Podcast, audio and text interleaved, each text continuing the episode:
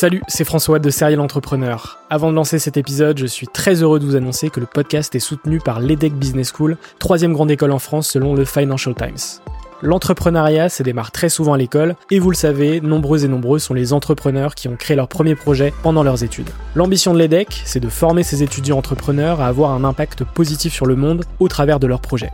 L'école a ainsi intégré l'impératif de responsabilité globale dans sa stratégie, tant au niveau de ses incubateurs que de ses cours et de ses initiatives académiques. Au sein de ses campus de Lille, Nice, Paris à Station F ou encore à Berkeley en Californie, elle accompagne les startups grâce à sa méthode unique d'entrepreneuriat Responsible Entrepreneurship by Design. Une approche innovante permettant d'intégrer les enjeux économiques, sociétaux et environnementaux au cœur de leur modèle de développement et ce, dès leur création. L'objectif de l'EDEC, faire émerger un nouveau modèle de startup adaptable à tout projet qui intègre pleinement les enjeux de responsabilité. Chaque année, ce sont ainsi plus de 70 nouvelles startups qui intègrent ces incubateurs. Si vous souhaitez en savoir plus, n'hésitez pas à vous rendre sur www.edec.edu. Je vous souhaite une excellente écoute et vous dis à très vite.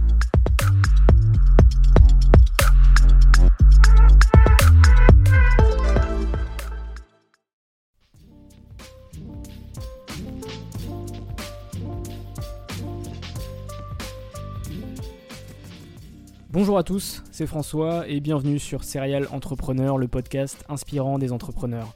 Je suis très heureux de vous retrouver pour ce nouveau podcast avec Valérie Cotreau, la fondatrice d'Artefacto, une entreprise de réalité virtuelle créée en 1998. J'ai l'opportunité de la rencontrer et d'échanger avec elle au Village by CA Ille-Vilaine, un accélérateur de start-up basé à Rennes et dans lequel je travaille également. Valérie Cotreau, c'est une entrepreneure énergique et passionnée. Elle est pionnière dans la réalité virtuelle et très investie pour le territoire. Avec elle, on parle de son parcours, des choix qu'elle a dû réaliser dans sa vie d'entrepreneur, du fait de monter une boîte de réalité virtuelle en 1998, de devoir se remettre en question tout le temps, mais également les rencontres qui l'ont inspiré et qui l'inspirent encore aujourd'hui. N'hésitez pas à vous abonner directement sur Apple Podcast, sur SoundCloud et via l'emailing sur serial-entrepreneur.fr pour recevoir les prochains podcasts. Puis moi je vous souhaite une excellente écoute à tous et puis on se retrouve très prochainement pour un nouveau podcast. Salut Valérie, euh, je suis très heureux de te recevoir euh, aujourd'hui au village Baïsa-Livienne pour ce podcast. On va démarrer ce podcast comme tous les autres en revenant euh, au tout début de ton parcours et de ton histoire. Avant tes études, qu'est-ce que tu voulais faire en fait? Alors, donc moi je suis architecte, mais avant d'avoir fait des études d'architecture, bah, je ne savais pas trop ce que je voulais faire en fait. Euh, moi, j'ai tâtonné pas mal avant de choisir euh, l'architecture. Je pensais plutôt m'intéresser à euh, de la scénographie. Mhm. Et je décide d'aller tenter le concours d'Olivier de Serre quand je suis en terminale. Donc, Olivier de Serre, c'est une, des quatre écoles d'art appliqué à Paris. Donc, je suis retenue sur dossier scolaire et je, je, vais passer une épreuve plastique et je tombe sur un sujet qui est la tauromachie. Je pense qu'à cette époque-là, à cet âge-là, je ne suis pas capée pour traiter un sujet comme celui-là, mmh. surtout que je suis récemment végétarienne. Enfin, ça fait 4 ans, euh, quand j'en ai euh, à peine 18. Euh, et bon, je, sais d'emblée que je me plante sur, sur, le, sur le dossier. Je repars, je me dis, bon, bah tant pis, c'est pas grave, je reviendrai l'année prochaine. Après tout, mmh. je, je suis jeune. Et je viens faire mes études à Rennes pour euh, faire architecture et je ne suis jamais repartie et je n'ai pas retenté Olivier de Serre. Voilà. Très bien. Pourquoi avoir choisi Rennes Et puis euh, déjà aussi avant, qu'est-ce que faisaient tes parents comme métier?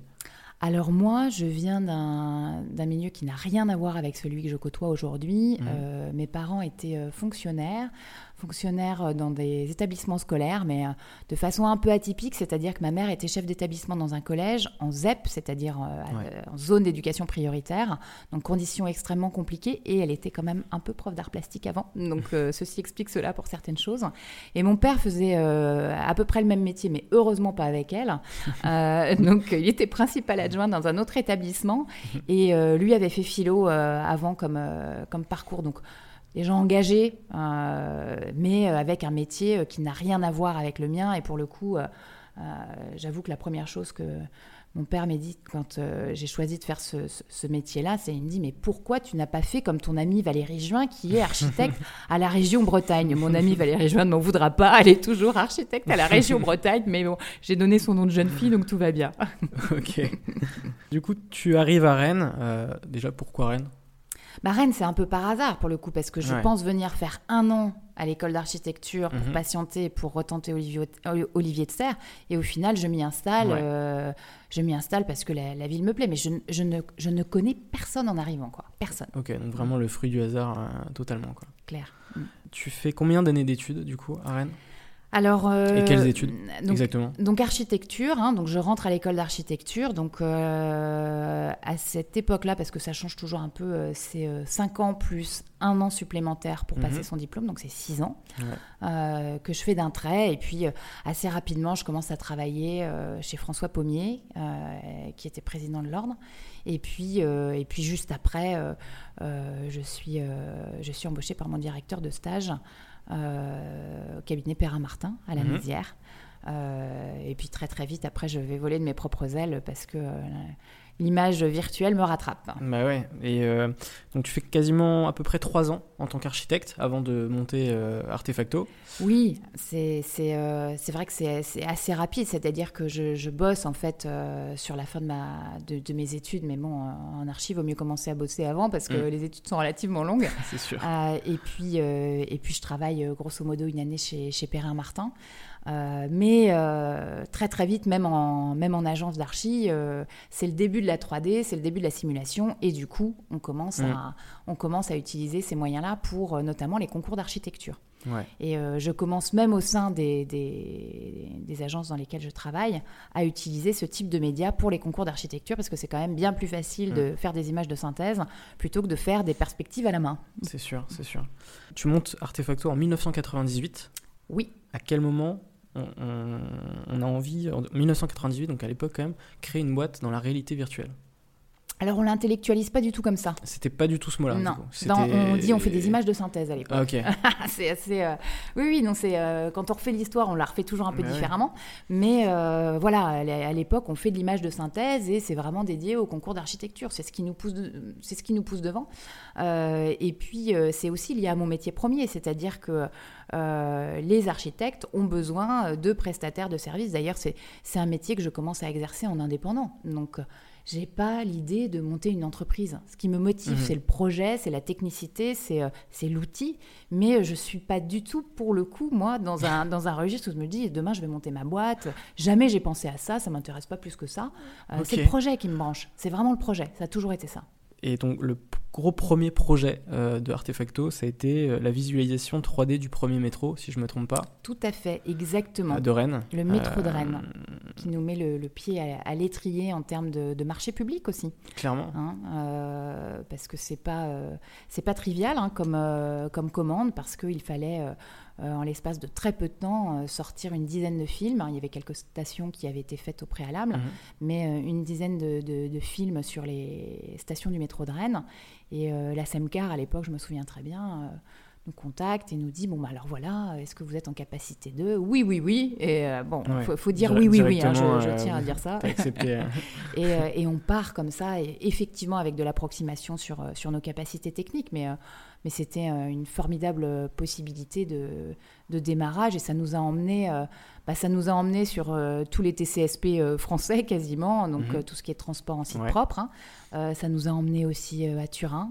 Euh, sur le métro de Turin, ça nous a emmené à Dubaï. Enfin, on a, on a mangé du, du transport collectif avec bonheur. donc, euh, donc euh, ouais, vraiment formidable projet. euh, formidable projet. Puis là, la deuxième ligne arrive, donc euh, on croise les doigts sur les prochaines consultations. c'est clair. donc, donc voilà, mais ça fait sens. Et puis il y a beaucoup d'affect évidemment pour nous sur ce type de dossier parce qu'on se dit mince, euh, 20 ans, Ouais. 20 ans après, Et, ça recommence. Mais et, justement, en parlant, en parlant d'affect, donc quand vous faites la visuali- visualisation 3D du premier métro et que ensuite le premier métro se termine et quand tu rentres dans Mm. ce métro que, Mm. euh, voilà, que, sur lequel vous avez bossé, Ouais.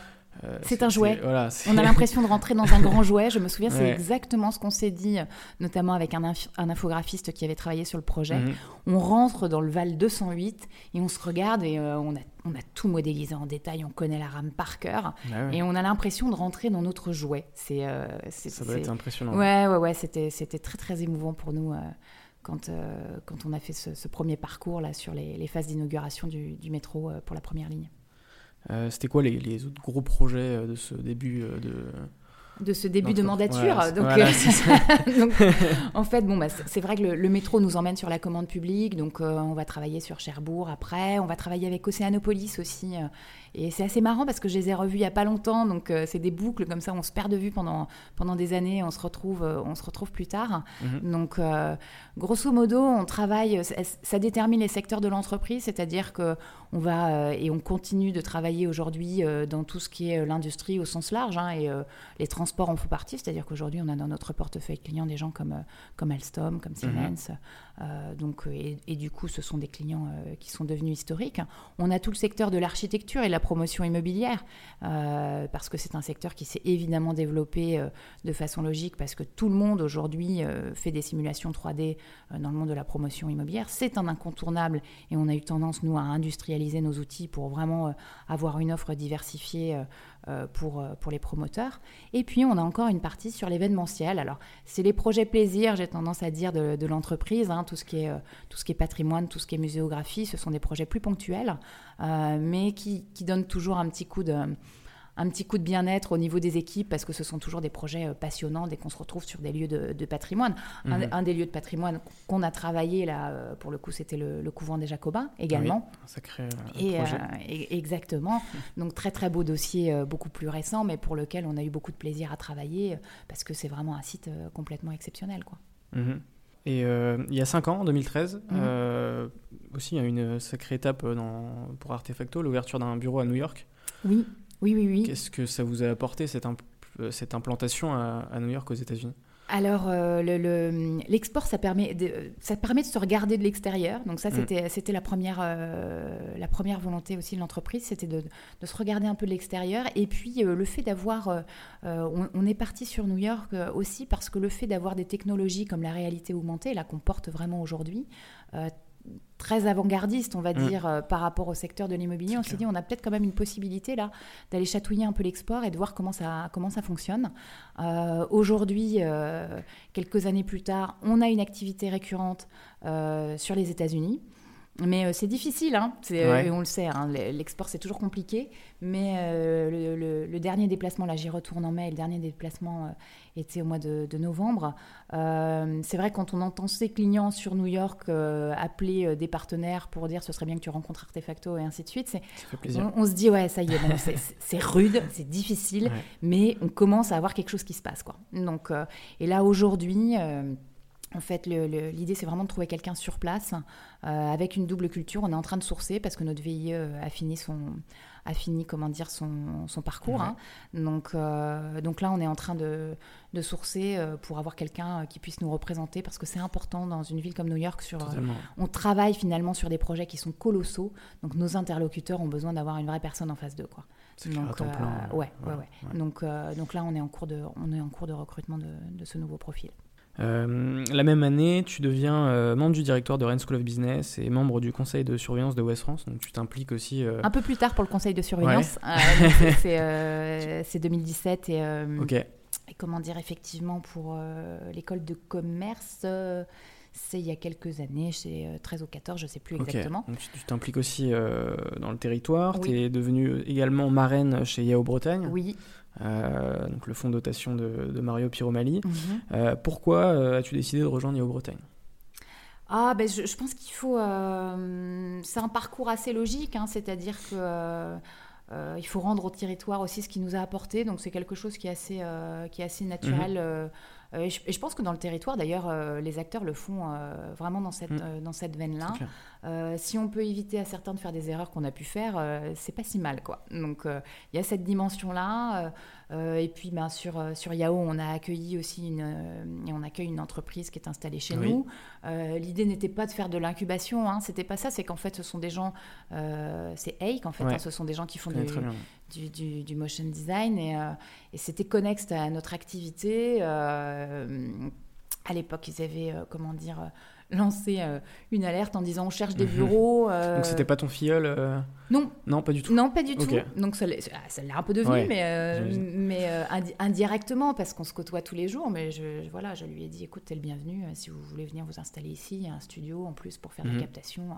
Bah, c'est le, lieu idéal. Ouais, parce qu'ils étaient pas mal. Donc, donc du coup, voilà, ça s'est fait très très naturellement, quoi. Mais c'est c'est aussi se filer des coups de main, c'est important, et puis être à l'écoute, et puis mhm. et puis être là pour ceux qui, qui en ont besoin. moi, j'ai aussi d'autres personnes que je côtoie que je peux appeler quand j'ai besoin de conseils. Je pense que voilà, chacun doit se doit se donner la main, quoi. Donc, euh, ouais, c'est, un, bon état d'esprit. Hein. c'est normal, c'est juste la norme. Je trouve que c'est juste la norme. c'est clair. Euh, aujourd'hui, Artefacto, c'est combien de, salariés euh? Alors, c'est une quarantaine de personnes, quarantaine de personnes aujourd'hui, mhm. pour quasiment 2,5 millions de, de chiffre d'affaires. On sent bien, nous, qu'on a, comment dire, une progression qui est plus compliquée sur un mode prestation de service. On a mhm. vraiment euh, décidé de changer le modèle économique de l'entreprise pour passer sur des solutions SaaS mhm. euh, et ensuite faire de l'upselling. Donc il y a, un vrai, y a un vrai pivot qui va, qui va s'opérer au niveau de l'entreprise. C'est tout à fait grisant en termes de, en mhm. termes de changement et, et d'accompagnement. mais l'idée pour nous, là, vraiment maintenant, c'est de continuer à grandir, mais de continuer à grandir sur euh, aussi des revenus récurrents, hein, parce que c'est quand même le nerf de la guerre, c'est-à-dire mm. grandir en mode prestation de service quand on n'est pas sûr de la récurrence, ça devient dangereux sur une boîte de 40 personnes. Quoi. Donc on, a vraiment envie de changer de modèle pour euh, assurer une récurrence avec des outils hyper innovants pour le coup euh, et faire de l'upselling derrière, donc continuer à faire de la prestation de service, mais inverser les tendances entre la prestation de service et la solution SaaS récurrente. c'est clair qu'avec toutes ces technologies, on est obligé de se remettre en question un peu tout le temps parce que euh, le, le, métier évolue. Mm. Euh, voilà, à nous, c'est notre quotidien depuis 20 ans. Hein. Comme je dis, on a, en fait, on a reconstruit l'entreprise sur elle-même depuis mm. toujours. Quoi. C'est, euh, c'est quelque chose qui est dans l'ADN de l'entreprise, parce que sinon, on serait déjà mort. Quoi. Mm. Donc, donc, c'est vraiment effectivement une modification permanente de, de, notre façon de penser et de notre façon de travailler et de nos outils et des outils que nous développons.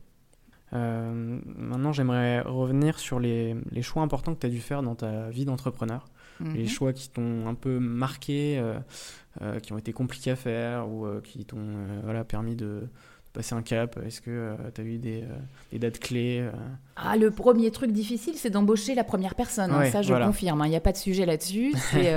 j'en ai pas dormi et j'en ai pas dormi pendant un moment. Hein, donc, Parce qu'on prend conscience, et c'est important aussi pour les gens qui démarrent, je pense, de, de enfin, je, suppose que c'est des questions qui, ont dû les torturer aussi. C'est euh, ne pas se payer, c'est une chose, même si mhm. c'est pas c'est pas la logique quand on monte une boîte, mais en tout cas, euh, c'est souvent comme ça au début. Donc, euh, ne pas se payer, c'est une chose, mais une fois qu'on a quelqu'un de salarié, il faut le payer tous les mois. Mm. Donc là, ça devient beaucoup plus compliqué. Et la prise de conscience, pour moi, c'est vraiment opéré à ce moment-là, quoi. Donc c'est c'est vraiment c'est vraiment quelque chose qui m'a qui a marqué qui a marqué le, démarrage de l'entreprise. Et j'ai vraiment senti que j'allais être chef d'entreprise à ce moment-là. avec toutes les responsabilités Tout à derrière. Fait. Ouais, ouais, complètement. Après, euh, les événements marquants, j'ai envie de dire que les, les, trois, euh, les trois premières années, je me suis retournée à chaque fois en me disant, oh là là, j'ai appris énormément. Euh, sur l'année, heureusement que c'est pas à refaire, mmh. et, et, ainsi de suite. Donc, vraiment un, un, démarrage pour le coup qui est, qui est assez violent par rapport à ça, parce qu'on découvre plein de trucs, on apprend. Moi, j'ai beaucoup appris sur le tas aussi. Hein, mm. Je suis allée me former, mais euh, voilà, je crois que le, fait de se confronter à tout ça est toujours encore la meilleure des, solutions. Mm. Donc, euh, beaucoup, de, beaucoup de choses à digérer sur les 3, 3 à 5 ans. Hein. Il n'y a pas de mystère, c'est une réalité. Ah ouais, c'est complètement vrai. Euh, par contre, je me suis déniaisée sur le fait que au début, je me disais, bon, allez, dans 3 à 5 ans, je vais pouvoir souffler. On ne souffle jamais. Ça fait 20 ans que ça dure. Donc, euh, on ne souffle jamais. On remet au pot, j'ai envie de dire, tous les ans, voire tous les jours. quoi. C'est-à-dire que c'est un challenge permanent. Euh, donc, c'est super, c'est grisant. Et puis, de temps en temps, c'est un peu crevant. Euh, après, ce qui est toujours compliqué, je trouve, moi, c'est qu'au fur et à mesure de l'évolution de l'entreprise, hein, quand on démarre avec euh, personne et quand mm. ne serait-ce qu'on est qu'une quarantaine, c'est qu'en fait, à chaque fois qu'on évolue un peu en termes de taille de structure, il faut retravailler l'organisation constamment. Quoi. Donc ça, c'est compliqué. Euh, de, repositionner son schéma organisationnel. C'est quelque chose de compliqué. Euh, la culture du changement, c'est compliqué en entreprise. Donc il y a toujours de la, de la résistance hein, et c'est légitime parce que ça oblige à sortir de sa zone de confort. Mm. Donc euh, c'est ça qui est difficile, je trouve, les, les, le, le, fait de se dire aussi je pars à l'international. Ça aussi, ça a été une des questions, une des questions clés. très honnêtement, moi, j'ai pas fonctionné toujours avec des plans stratégiques à trois ans. Hein. Je suis un peu rebelle sur ce côté-là, à tort ou à raison, mais la liberté, ça n'a pas de prix. donc, donc voilà, mais j'avais besoin d'autre chose. Quoi. Je commençais à m'ennuyer. Donc j'avais besoin de, de, de, voir autre chose, ça c'est sûr. Quoi. Donc, donc voilà, c'est des moments, ça, ce sont des, ça, ce sont des moments forts, quoi, en fait. Hein. Ok. Euh, autre euh, moment fort ou, pas, c'est quelles sont les, les rencontres qui t'ont le plus marqué dans ta vie euh, d'entrepreneur? Est-ce que également tu as eu des mentors qui t'ont aidé dans ta vie d'entrepreneur? Alors, je suis pas groupie, moi, d'ailleurs. J'ai fait mon profil d'entrepreneur il y a pas longtemps. Euh, alors, je suis zéro groupie, quoi. C'est euh... même pas, c'est même pas groupie, c'est euh, vraiment. non, mais c'est le type de question, c'était grosso modo, est-ce que vous admirez, ainsi de suite. Ah oui, alors, non, on, alors, alors, on sentait bien que j'avais un côté un peu en me plat là-dessus. C'est pas du tout ça. Euh, donc, non, mais il y a des gens, en fait. Qui t'ont conseillé. Oui. alors, je travaille beaucoup avec notre écosystème, c'est-à-dire, je disais, je, je, redonne au territoire, et en tout cas, c'est pas redonner, c'est parce que c'est très naturel et, mhm. et euh, je pense qu'il y a de l'empathie aussi pour, euh, pour des gens qui, démarrent et, et qu'on a envie de voir euh, progresser. mais l'écosystème local m'a aussi beaucoup aidé. Mhm. Mais j'ai envie de dire, quand je vais passer une demi-journée en directoire à l'école de commerce, mhm. j'en retire forcément quelque chose. Parce que le tour de table avec un Olivier Clanchin Tribala, avec un Jacques mhm. Delanoë, euh, qui a pris la direction du Stade Rennais, euh, avec euh, Yann-Étienne Legal, qui est numéro, enfin dans le top 2 ou 3 de chez Yves Rocher, mhm. et François Châtel qui pilote tout ça, il en ressort forcément quelque chose. Ouais, j'imagine. C'est parce qu'on discute de nos problématiques aussi, parce qu'on va prendre un, café avant et ainsi de suite. Donc, euh, donc tout ça, ce sont des lieux de richesse où on échange et du coup on se revoit après. Et il y a un écosystème qui est extrêmement favorable. Je pense aussi à quelqu'un comme Christian Kefelec euh, qui euh, dirigeait Astelia, mhm. qui a récemment arrêté. Et c'est très bien parce qu'il a un peu plus de temps à me consacrer. et on se voit aussi très régulièrement. Donc, et puis je vais solliciter, on va dire euh, un Stanislas Indy quand c'est nécessaire aussi euh, côté euh, French Tech. Aujourd'hui, je viens voir François Cormier.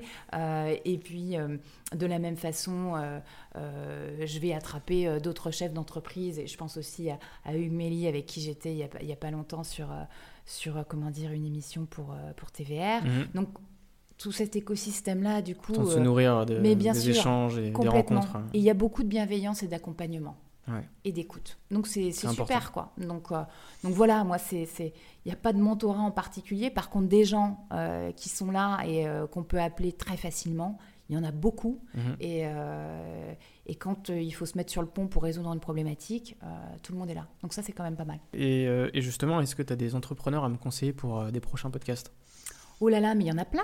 Donc, euh, et ben justement, quelqu'un comme, euh, je trouve que quelqu'un comme euh, Christian Kefelec, qui, bon, qui n'arrivera pas à s'arrêter, hein, de toute façon, qui va continuer à avoir une activité extrêmement forte, c'est quelqu'un qui a une expérience, et notamment une expérience côté international, mmh. qui, moi, il m'a évité des erreurs. Hein sur certains pays, il me dit laisse tomber, n'y va pas, c'est mort, euh, il y a des barrières douanières à l'entrée, euh, oublie quoi. Donc, euh, n'empêche que ça fait gagner beaucoup de temps. Bah et c'est quelqu'un qui, qui était très très apprécié de ses équipes et qui peut être vraiment de, très très bons conseils. Donc oui, c'est ma première pensée, c'est une pensée affective aussi, va, va vers Christian, mais il y en a plein d'autres. je, je n'ai pas en tête tous les podcasts que tu as pu faire, mais euh, mon confrère de Digitaléo peut-être est déjà passé à la casserole. Pas encore. Pas encore, mais euh, donc ça pourrait être une, bonne piste. Euh, attraper un. Bah, attraper un Jacques Delanoë aussi, ça peut être sympa. Donc, mm. dans, la, dans grille agro, Olivier Clanchin, c'est pareil, c'est une entreprise mm. familiale qui a beaucoup de choses à. Belle, une belle réussite. Exactement, donc je pense que ça peut être, ça peut être comment dire, euh, un exemple aussi pour, euh, pour ceux qui sont proches de ces secteurs-là. Quoi. Mm. Donc, euh, donc il y en a plein, il y en a plein et, et plutôt bienveillant, donc ça devrait fonctionner. Oui, carrément. c'est quoi les prochaines étapes maintenant pour Artefacto pour, et pour toi aussi? Alors le, vraiment le pivot, moi c'est mon enjeu, c'est un, un, passage à l'échelle qui se fasse sur un autre modèle. Donc je vais avoir de quoi m'occuper un petit peu là sur, sur les prochaines années. Mm-hmm. donc 2018, c'est vraiment ça doit vraiment marquer le, le- le- le virage. hein. Euh, il faut qu'on pivote, euh, je dis, hein, il faut qu'on pivote tous d'un quart, là, même euh, peut-être d'un peu plus d'ailleurs, euh, au niveau de l'entreprise pour accompagner le déploiement de la solution log- logicielle Urbasi. hein. L'idée, c'est quoi? C'est qu'on fait de la prestation de service pour faire des applications qui permettent de voir des projets en réalité augmentée. Donc, je rappelle comment ça marche. C'est que je- j'ai un objet 3D que je viens superposer au réel. Donc, ça peut être un bâtiment, ça peut être un objet, euh, ça peut être tout un tas de trucs. Et bien, l'idée, c'est d'offrir ça à nos clients, mais non plus en réalisant une application ad hoc, Mhm. mais euh, donc qui va coûter, euh, je dis n'importe quoi, entre, euh, entre 15 et euh, 35 000 euros. Enfin, ça, Ouais. ça va être euh, les, les paniers moyens qu'on peut opérer.